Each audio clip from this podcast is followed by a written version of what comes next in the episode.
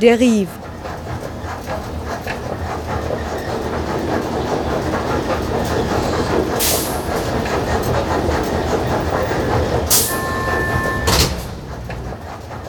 Radio für Stadtforschung. Herzlich willkommen zur heutigen Sendung von Radio Derive. Mein Name ist Sandra Foser und ich begrüße Sie zum Thema Nahrungsraum Stadt. Das ist auch der Schwerpunkt der aktuellen Deriv-Heftausgabe. Und es freut mich sehr, die Studiogäste begrüßen zu dürfen. Willkommen Sarah Kumnig und Andreas Exner. Ja, Exner Andreas, äh, ich habe Ökologie studiert und die Sarah, andere Leute und ich haben uns beschäftigt mit der Frage, wie urbane Landwirtschaft äh, und urbaner Gartenbau den öffentlichen Raum verändern. Und im Zuge dessen beziehungsweise auch aufgrund unserer weiteren Aktivitäten, zum Beispiel in sozialen Initiativen und Bewegungen, haben wir uns auch mit der Frage der Stadtentwicklung beschäftigt. Da gibt es ja einige Hotspots, genau auf die wir noch eingehen werden. Mein Name ist Sarah Kumnig.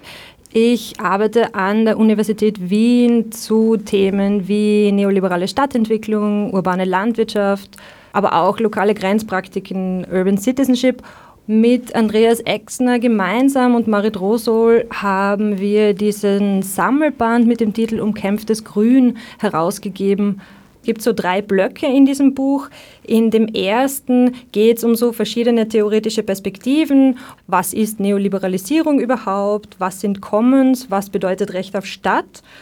Und besonders spannend ist dieser zweite Teil, wo es um verschiedene Forschungsansätze geht und wo vor allem so das Verhältnis von Theorie und Praxis, von Wissenschaft und Aktivismus diskutiert wird. Und der dritte Teil beschäftigt sich mit verschiedenen Fallbeispielen aus dem deutschsprachigen Raum. Und bei diesen Fallbeispielen wird dann nochmal deutlich, wie vielfältig und wie unterschiedlich diese Praktiken eben aussehen und auch welches emanzipatorische Potenzial irgendwie in so kollektiven Gemüseanbau in der Stadt stecken kann. Der Sammelband Umkämpftes Grün ist entstanden so als Ergebnis von einem dreijährigen Forschungsprojekt zum Thema Green Urban Commons am Institut für Politikwissenschaft der Universität Wien. In dem Forschungsprojekt ging es hauptsächlich um die Frage, wie durch Urban Gardening und städtische Landwirtschaft öffentlicher Raum verändert wird. Und spannend dabei ist vielleicht, dass wir zu Beginn eben eher in dieses Forschungsprojekt hineingegangen sind mit der Annahme, dass Urban Gardening, dass kollektive Gemüseproduktion in der Stadt eben rebellische alternative Praxen sind, die so mit einer neoliberalen Stadtentwicklung brechen, ihr was entgegenhalten, ähm, sich gegen sie auflehnen. Ähm, also sehr stark dieses sich Stadt aneignen und nach eigenen Bedürfnissen und Ideen irgendwie selbst gestalten. Und das findet ja ohne Zweifel statt, aber das ist irgendwie nur so ein Teil von diesem Phänomen Urban Gardening. Ähm, und während des Forschungsprozesses, also das ging so von 2013 bis 2016, tauchten urbane Gärten dann plötzlich überall auf, also so in Stadtentwicklungsplänen, in Werbebroschüren, in Stadtmarketingkonzepten. Auch die Wiener Stadtverwaltung begann plötzlich dann Gemeinschaftsgärten zu fördern. Und mit diesen Entwicklungen wurde uns dann irgendwie klar, wir müssen uns irgendwie mit der Rolle von urbanen Gärten innerhalb von einer neoliberalen Stadtentwicklung auseinandersetzen. Ähm, also irgendwie so einen kritischen Blick darauf werfen, wie städtisches Gärtnern, wie urbane Landwirtschaft eben auch vereinnahmt wird auch gezielt eingesetzt wird, um so Stadtteile attraktiver zu machen oder auch als Befriedungsinstrument, um so politische Unzufriedenheit, Kritik, Widerstand auch abzuschwächen. Und dieses Buch ist eben so ein bisschen das Ergebnis dieser Analyse ähm, und es versucht eben so etwas wie eine Gegenerzählung zu sein zu diesen vielen Arbeiten, die beschreiben, wie großartig und wie innovativ und wie inklusiv ähm, Gemeinschaftsgärten sind. Also der, der Fokus von diesem Buch Umkämpftes Grün liegt eben ganz stark auf so der Widersprüchlichkeit, auf der uneinheitlichen Rolle von, von urbaner Landwirtschaft, urbanem Gärtnern in Neoliberalisierungsprozessen. Andreas Exner, du hast dich mit Gemeinschaftsgärten und sozialer Diversität auseinandergesetzt. Wo findest du diese Doppelbödigkeit wieder? Also Ausgangspunkt für unseren Beitrag in dem genannten Buch war die Beobachtung, dass die Gemeinschaftsgärten, die wir untersucht haben, und ich denke, die sind irgendwo repräsentativ für die Situation in Wien, relativ homogen sind sozial. Also wenn du anschaust, welche Bildungsgrade die Leute haben, welche Wahlpräferenzen und damit zusammenhängen natürlich allgemeine Haltungen äh, und den Lebensstil, wo das Gärtnern auch dazugehört stellt sich eben die Frage, wie geht diese Homogenität zusammen, die sich in diesen Bereichen zeigt, mit dem Anspruch, eben sozial inklusiv zu sein, verschiedene, ähm, sagen wir mal, diskriminierte oder Randgruppen einzubinden, was eben nur sehr unzureichend gelingt, gemessen an den Ansprüchen, die halt oft vertreten werden. Ähm, das war ein bisschen eigentlich ein Rätsel und wir sind also eigentlich dann zu dem Schluss gekommen, dass da oft als symbolische Barrieren wirksam werden. Also das heißt, eine Initiative kann sogar offensiv tatsächlich bestimmte Gruppen einladen, das sage Stichworte Gemeindebau, also nicht nur sogenannte Migrantinnen. Trotzdem fühlen sich diese Leute nicht angesprochen, gibt also einen symbolischen Ausschluss. Das beginnt damit, und das ist sicher ein wichtiger Punkt, dass das Gärtnern an sich nicht interessant empfunden wird oder, wenn man an sich schon ein Interesse hat für das Gärtnern, einfach ein ganz anderer Gartenstil präferiert wird. Ja. Und wir sind also auch dann drauf gekommen, dass eigentlich eine ganz wichtige hm, Identitätskonstruktion in den Gemeinschaftsgärten, also wer sind wir, die hier da Gärtnern und uns zum Ausdruck bringen, eine ganz wichtige Abgrenzung gegenüber den kleinen Gärten, also den sogenannten Schrebergärten besteht und auch vice versa, weil wir dann auch Interviews geführt haben in Schrebergärten, Kleingartenanlagen das heißt, äh, unser Schluss war, es geht da auch sehr viel, wie in vielen Lebensbereichen, um, um den Lebensstil, also Ausdruck einer bestimmten Identität. Und das macht es dann eben schwierig, politisch sehr anspruchsvolle Ziele äh, zu verfolgen mit diesen Projekten und hat ja auch dann eine Auswirkung auf den öffentlichen Raum, weil die Gemeinschaftsgärten ja nur ein Beispiel sind für zahlreiche sogenannte partizipative Initiativen die äh, wahrscheinlich also alle mit ähnlichen Grenzen konfrontiert sind. Also welche Menschen sind überhaupt daran interessiert oder in der Lage, also im Sinne ihrer Fähigkeiten, des sogenannten kulturellen Kapitals, da teilzunehmen, also als legitime Sprecherinnen auch anerkannt zu werden? Oder was gilt überhaupt als ähm, wünschenswerte Praktik im öffentlichen Raum? Ja? Ist es das Grillen auf der Donauinsel, das dann in irgendwelchen Werbebroschüren der Stadt auftaucht, oder sind es im Gemeinschaftsgärten, um ein plakatives Beispiel zu nehmen? Und hast du im Verlauf deiner Forschung auch Lösungsansätze kennengelernt? Wo du denkst, da funktioniert dieser niederschwellige Anspruch an das urbane Gärtnern? Ja, also es ist schon so, dass bestimmte Gruppen ähm, ein starkes Interesse haben am, am, gemeinschaftlichen Gärtnern, die, die außerhalb dieser, sage ich mal, linksalternativen Milieus liegen, die in den Gemeinschaftsgärten üblicherweise ähm, dominieren. Und da ist es wohl wichtig, und zumindest deutet einiges darauf hin, äh, den Leuten tatsächlich Freiraum zu geben. Ja, und das äh, ist schwerer, als man es glaubt, weil halt ähm, als Gründerin, als Gründer ähm, doch oft ein gewisses Ziel vor Augen steht. Also was möchte man denn mit dem Gärtnern erreichen? Also es ist selten so, dass das Gärtnern an sich äh, sozusagen irgendwie das Ziel ist. Also meistens ist es doch irgendwie ein Mittel für einen anderen Zweck. Das macht es dann aber schwierig, ja, verschiedene Gruppen einzubinden, die mit diesen Zielen vielleicht gar nichts anfangen können und das auch implizit äh, auch mitbekommen. Also da, da passt man nicht hin. Also, aber es gibt Beispiele, gerade dann, wenn also diese Kontrolle äh, ähm, abnimmt, also wozu soll der Garten eigentlich gut sein, dann haben Menschen tendenziell sicherlich die Möglichkeit, das wirklich nach ihren Wünschen und Vorstellungen zu gestalten. Kann aber sein, dass das dann auch in eine andere, andere Richtung geht, als das intendiert wird. Dieses Spannungsfeld zwischen Kontrolle und Eigendynamik ist ja auch im Zielgebiet Donaufeld aufgepoppt. Könnt ihr das kurz umreißen? Genau diese Frage, welchen Zweck so Gemeinschaftsgärten haben können, das ist eben spannend, sich am Beispiel des Donaufeldes irgendwie nochmal anzuschauen. Donaufeld liegt in Floridsdorf, nördlich der Donau in Wien. Es ist ein traditionelles Gemüseanbaugebiet von ungefähr 60 Hektar. Ähm, das zum Zielgebiet der Stadtentwicklung erklärt wurde. Ähm, es sollen dort 6000 Wohnungen gebaut werden.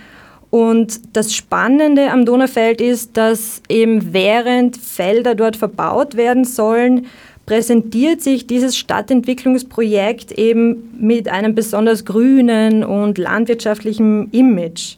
Ähm, das heißt, in diesem Leitbild sind eben einerseits große Grünflächen geplant zwischen den Gebäuden, auch Gemeinschaftsgärten, vielleicht sogar ein Selbsterntefeld.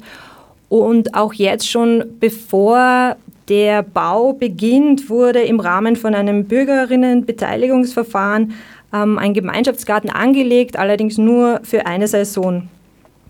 Und diese temporären oder eben auch diese anderen geplanten Gartenprojekte sind aber weder in Bezug auf Ertrag noch in Bezug auf die Flächengröße irgendwie mit den existierenden Gemüsebetrieben zu vergleichen.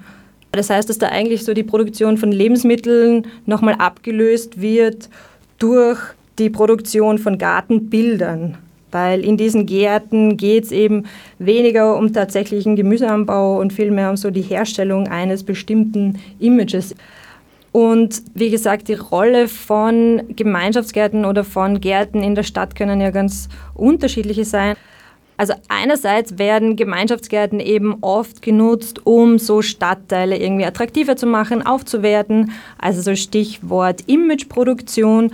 Ähm, und das andere, was Andreas jetzt auch schon angesprochen hat, ebenso Aktivierung, Partizipation der Bevölkerung, das ist natürlich auch ganz praktisch, weil dadurch teilweise so staatliche Aufgaben auch ausgelagert werden können oder abgegeben werden können. So ein klassisches Beispiel ist da immer die Auslagerung von der Grünraumpflege in Berlin an so unbezahlte ehrenamtliche Gärtnerinnen zum Beispiel. Ähm, aber nochmal zurück zu Wien. Also in Wien ist die Situation ja so, dass die Stadt sich nicht nur besonders sozial präsentiert, sondern auch sehr grün. Ähm, aber durch Bevölkerungswachstum äh, sind landwirtschaftliche und Grünflächen eben immer mehr unter Druck, was man eben zum Beispiel beim Donaufeld auch sehen kann. Und was jetzt passiert, ist aber keine komplette Verdrängung von städtischer Gemüseproduktion, sondern es findet eben eine sehr selektive Erhaltung und Förderung von manchen Arten städtischer Landwirtschaft und Gärten statt. Ich frage ganz plakativ, gehört denn heutzutage die Nahrungsmittelproduktion eigentlich noch in die Stadt, gerade vor dem Hintergrund einer wachsenden Stadt, was ja in Wien derzeit als Totschlagargument quasi eingesetzt wird? Also ich denke, ähm, grundsätzlich ähm, ist es sehr wichtig, fruchtbares Ackerland, das sich eben vielfach im Umkreis von großen Städten befindet, weil die halt im Flachland ähm, bestehen oft in der Nähe von ehemaligen Aulandschaften, also wo du fruchtbare Böden hast. Ähm, das ist sehr wichtig zu erhalten, weil du hier nicht nur den höchsten Ertrag hast, sondern auch mit der kürzesten Distanz zur größten äh, Konsumentinnenpopulation. Ich denke, das ist ein starkes Argument, die, die Flächenversiegelung gerade im, im städtischen oder stadtnahen Bereich äh, möglichst äh, zu reduzieren oder überhaupt ähm, stillzustellen. Das ist mal so eine ganz grundsätzliche Überlegung. Ich meine, die juristischen Grenzen der Stadt, das würde ich da hier nicht als Kriterium heranziehen, obwohl auch innerhalb der Stadtgrenzen von Wien ja ähm, sehr viel, nach wie vor sehr viel Landwirtschaft betrieben wird in verschiedener Form. Äh, die Stadt Wien hat ja auch den, wie sie auf der Website äh, wirbt, den äh, größten Biobetrieb Österreichs, äh, wenn ich mich recht erinnere, 2000 Hektar insgesamt, wobei die Flächen nicht, nicht alle im Stadtgebiet von Wien liegen. Ähm, das heißt, das ist ein substanzieller Beitrag eigentlich zur Ernährung der Stadt. Und man sollte sich auch nicht unbedingt an die Stadtgrenzen halten im juristischen Sinn, wenn man die Frage diskutiert. Ja, diese Ballungsräume wachsen alle, also auch das Umland von Wien beispielsweise erfährt eine zunehmende Flächenversiegelung und das ist insgesamt, glaube ich, ein großes Problem. Bei dieser Frage von Lebensmittelproduktion in der Stadt finde ich es auch spannend, sich eben anzuschauen, wie das konzipiert wird, weil die Stadt Wien ist, wie gesagt, ja sehr stolz darauf, dass es Lebensmittelproduktion in der Stadt gibt. Der Selbstversorgungsgrad in Wien ist relativ hoch. Durchschnittlich liegt es bei Gemüse bei 30 Prozent. Ähm, und im Rahmen des Stadtentwicklungsplanes wird seit einigen Jahren eben auch ein agrarstruktureller Entwicklungsplan mit herausgegeben, wo eben nochmal festgelegt werden soll, welche landwirtschaftlichen Flächen erhalten bleiben sollen und welche quasi Bauvorhaben weichen können. Und im Rahmen von unserem Forschungsprojekt haben wir uns auch diese Entwicklungspläne genauer angesehen und da wird eben sichtbar, dass es darum geht, Landwirtschaft in der Stadt ja auf alle Fälle, aber welche Art der Landwirtschaft. Und die Flächen, die eben erhalten bleiben sollen, sind quasi große zusammenhängende Flächen am Stadtrand, wo irgendwie gewinnbringend, profitorientiert produziert werden kann oder kleinere Flächen im Stadtinneren, die eine besondere örtliche Bedeutung haben. Und wichtig ist, dass diese vor, sogenannten Vorrangflächen quasi optimale Entwicklungsmöglichkeiten bieten.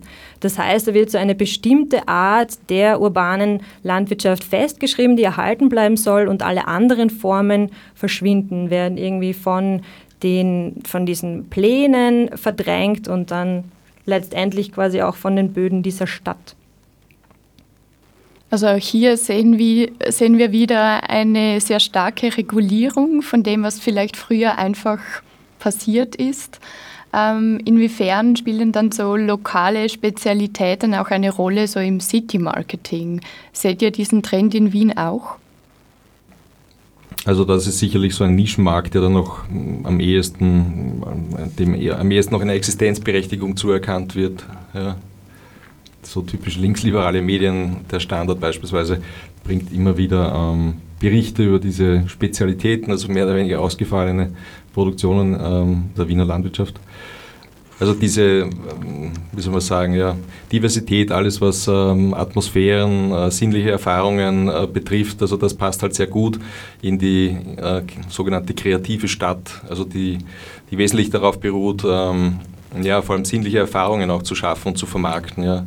Und insofern passt eine, eine, eine reduzierte Landwirtschaft, die solche Nischenmärkte bedient, Erlebnisse bietet und so weiter, ganz gut da rein oder die einen bestimmten Lebensstil bedient, indem es halt äh, ja, besondere Produktionsmethoden einsetzt und so fort. Also das, das passt alles ganz gut rein in, in die kreative, kultur, kulturalisierte Stadt aber ähm, also eine strukturelle äh, Unterstützung äh, der Landwirtschaft, die Grundnahrungsmittel produziert, also das, das glaube ich, das ist, ist keine, sicherlich keine Priorität in der Stadtentwicklung.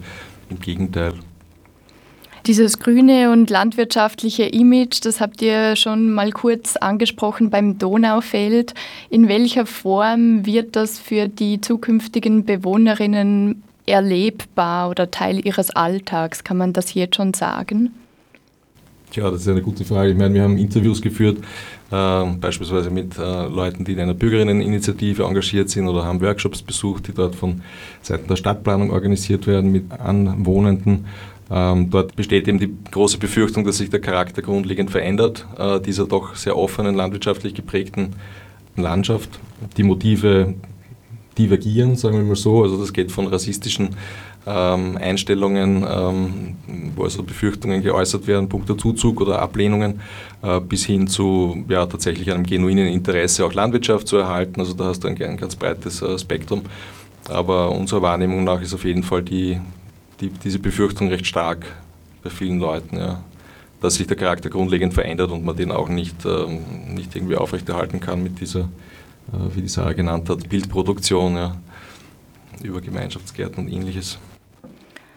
Im Rahmen dieses neuen Entwicklungsleitbildes für das Donaufeld gab es ein Beteiligungsverfahren. Könnt ihr da euren Eindruck schildern? Ähm, die Frage ist eben, welche Funktion solche sogenannten Beteiligungsverfahren für die Stadtplanung tatsächlich erfüllen, wenn im Prinzip die grundlegenden Entscheidungen ja schon weit vorher getroffen wurden das ist ganz interessant, also die Leute auch äh, zu beobachten, wie sie, wie sie diesen Widerspruch ja auch erkennen äh, und, und trotzdem teilnehmen an diesen Foren. Äh, wenn sich halt nicht ausreichend Widerstand entwickelt, der sich autonom organisieren kann, ähm, ja, dann geht man halt einmal hin zu so einem Workshop, äußert da einen Unmut und das war es dann leider wahrscheinlich wieder. Ja. Also es ist gab da sehr kreative Aktionen, also durchaus offenen Protest gegenüber diesen Versuchen der Einbindung. Aber das bleibt alles natürlich sehr widersprüchlich und, und die Kräfteverhältnisse sind halt eindeutig zugunsten der Stadtplanung ausgerichtet. Ja. Ich meine, eine Funktion, die solche Beteiligungsverfahren unserer Meinung nach auch ausüben, äh, ist ähm, überhaupt einmal in Erfahrung zu bringen, äh, welche welche symbolischen Belegungen überhaupt existieren in diesen, in diesen äh, Stadtlandschaften, die da umgestaltet werden sollen, äh, im Sinne eines City Branding. Also woran kann man anknüpfen, an welches lokale Wissen, an welche lokalen Symboliken, die man dann eben vermarkten oder irgendwie planerisch einfangen kann. Also beispielsweise diese sogenannte, äh, wie wurde es genannt, also die, der, der Charakter der Offenheit der Landschaft dort oder diese landwirtschaftliche Prägung. Die Weite des die, Donaufelds. Die Weite des Donaufelds, ja, die man dann über einen Grünzug beispielsweise oder über dieses Image, äh, das man über Gärten dann schafft, äh, irgendwie zu erhalten versucht, ja kommt also dann auch dem Stadtmarketing wahrscheinlich zugute, dass man sagen kann, ja, das ist irgendwie einzigartig dort, also dieser landwirtschaftliche Hintergrund oder so. Sarah Kumnick, du forderst ja auch eine Repolitisierung der Stadtpolitik. Was muss man sich darunter vorstellen? Wichtig ist es meiner Meinung nach eben Stadtentwicklungsfragen eben nicht nur als scheinbar sozial neutrale technische Fragen zu diskutieren, sondern so diese politische Dimension davon irgendwie immer mitzudenken und auch bei so eben urbanen Gärten, Landwirtschaftsprojekten und so weiter ähm, ist es, glaube ich, total wichtig, das immer zusammenzudenken, zu verknüpfen mit anderen stadtpolitischen Kämpfen und Themen. Also so wie Andreas eh schon kurz geschildert hat, ähm, im Donaufeld dieser Widerstand gegen die Verbauung dort und die lokale Organisierung für den Erhalt von diesen Feldern rutscht teilweise sehr schnell in so eine reaktionäre, rassistische, lokalpatriotische Argumentation, wo es darum geht, ja, das große Problem sind ausländische Investorinnen, ist der Zuzug von Migrantinnen. Und da ist es meiner Meinung nach eben total wichtig, das zusammenzudenken. Ja, es braucht Zugang zu Land, aber es braucht auch Zugang zu Wohnraum für alle, die hier wohnen. Also diese Frage ist den Leuten von Solila, von Solidarisch Landwirtschaften, die im Donaufeld auch mal Land besetzt haben, gestellt worden. Also so von wegen, hey, seid ihr gegen sozialen Wohnbau, weil ihr hier Land besetzt? Und die Antwort war eben so, nein, ganz im Gegenteil. Also uns geht es irgendwie darum, ähm, Macht- und Herrschaftsverhältnisse nochmal anzusprechen, zu schauen, wer entscheidet hier, nach welcher Logik, nach welchen Interessen wird hier entschieden und nicht Landwirtschaft oder Wohnen, sondern Landwirtschaft und Wohnen. Und zwar soll das so gestaltet sein, dass die Bedürfnisse der Bewohnerinnen dieser Stadt hier berücksichtigt werden und nicht Profitinteressen. Kannst du die Landbesetzung von Solila noch kurz auffrischen, weil das jetzt doch schon ein paar Jahre zurückliegt? Im Mai 2013 wurde eben von einer Gruppe von Studierenden, stadtpolitisch aktiven Kleinbäuerinnen eine Fläche im Donaufeld besetzt, die brach lag und die Intention war es eben, sich so Stadtgestaltung wieder anzueignen und diese Fläche einerseits vor Verbauung zu bewahren, aber andererseits eben diese Themen nochmal aufzuwerfen. Das war ja quasi so ähm, ein selbstorganisiertes sich Land aneignen und gemeinsam und vielfältig Gemüse anbauen. Also eigentlich genau das, was auch jetzt in diesem Partizipationsprozess Donaufeld, in diesem Bürgerinnenbeteiligungsverfahren eigentlich auch immer wieder so hochgehalten wird oder versucht wird umzusetzen. Und da sieht man dann halt irgendwie auch ganz klar, welche Art der Landwirtschaft oder welche Art der Selbstorganisation dann gewünscht ist und welche nicht. Also diese Landbesetzung von Solila wurde nach 10, 11 Tagen ähm, polizeilich wieder geräumt. Ja, der Widerstand ist, ist aus meiner Sicht äh, recht fragmentiert und, und das macht die Ausgangslage natürlich schon sehr schwierig. Also es gibt ja auch widerständige Bäuerinnen und Bauern, die ziemlich viele Hebel in Bewegung setzen, sofern ihnen das möglich ist, um, um äh, Vertreibung zu verhindern. Aber also ohne eine soziale Bewegung und, und nur auf juristischem Wege äh, ist das, ist das leider ein, ein äußerst schwieriges Kampffeld. Ja. Ja, kommen wir nochmal zu dieser Verknüpfung, die ihr euch wünscht. Welche Bereiche der Stadtentwicklung oder einfach des urbanen Alltagslebens sollten dann verknüpft werden?